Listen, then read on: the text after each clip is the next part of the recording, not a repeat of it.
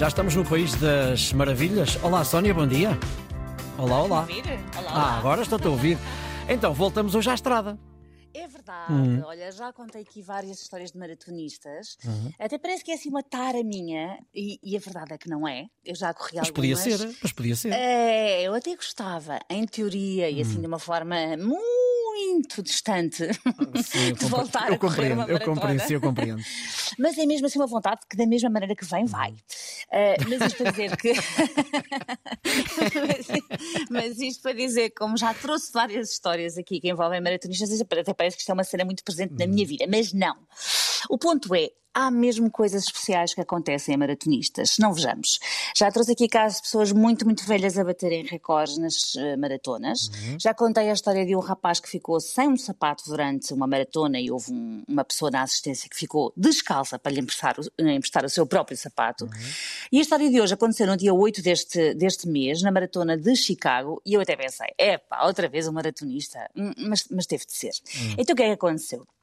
Entre os participantes da Maratona de Chicago, no dia 8 de outubro, estava Sarah Bowen, de 26 anos.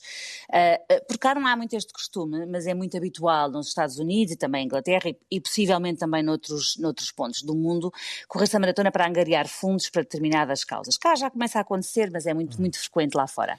E a nossa Sarah estava a correr para angariar dinheiro para uma organização local, sem fins lucrativos, de apoio aos animais. E ela até estava toda quitada, com, com patas, não sei se desenhadas ou se tatuadas no próprio corpo. Eu, eu creio que eram tatuadas. E a certa altura, quando ela estava já na parte final da corrida e prestes a fazer o seu melhor tempo pessoal na maratona, deu, caras, eh, deu de caras com algo que a fez parar. Quem corre maratonas com este objetivo de melhorar tempos sabe que não é qualquer coisa que os faz parar Mas o que era? era um gatinho. Uh, pequenino, fofo, assustado e a chorar na primeira estrada num túnel onde ela tinha acabado de entrar. A Sarah não pensou duas vezes, baixou-se, agarrou no gato e reduziu a passada para não sacudir o desgraçado animal que já estava aterrorizado que chegasse.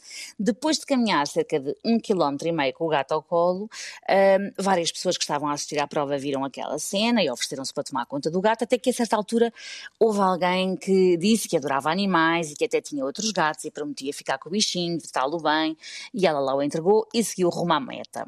Agora, sabes que tempo é que esta benfeitora fez, apesar destes percalços? Até tenho um bocadinho de medo de, de perguntar.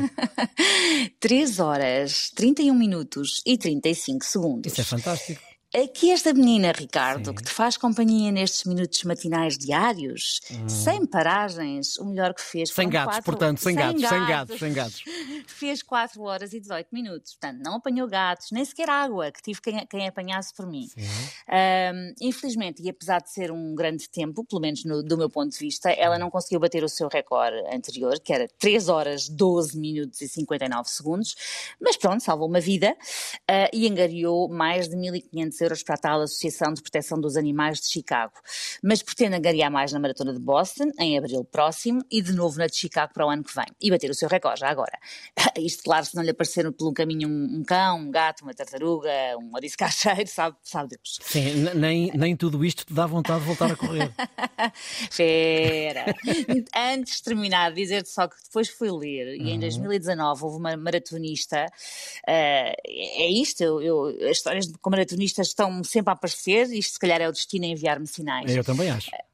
Eu também acho. em 2019, a Kemjira Klongsanum, uma maratonista profissional, na maratona de Chombeung, na Tailândia, apanhou um cachorrinho abandonado ao quilómetro 12 e correu os 30 quilómetros que faltavam com ele ao colo.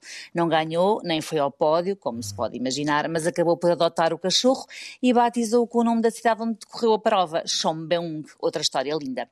De onde se conclui, Ricardo, que quem corre é boa gente. Isso é para ti e para mim ou é só para ti?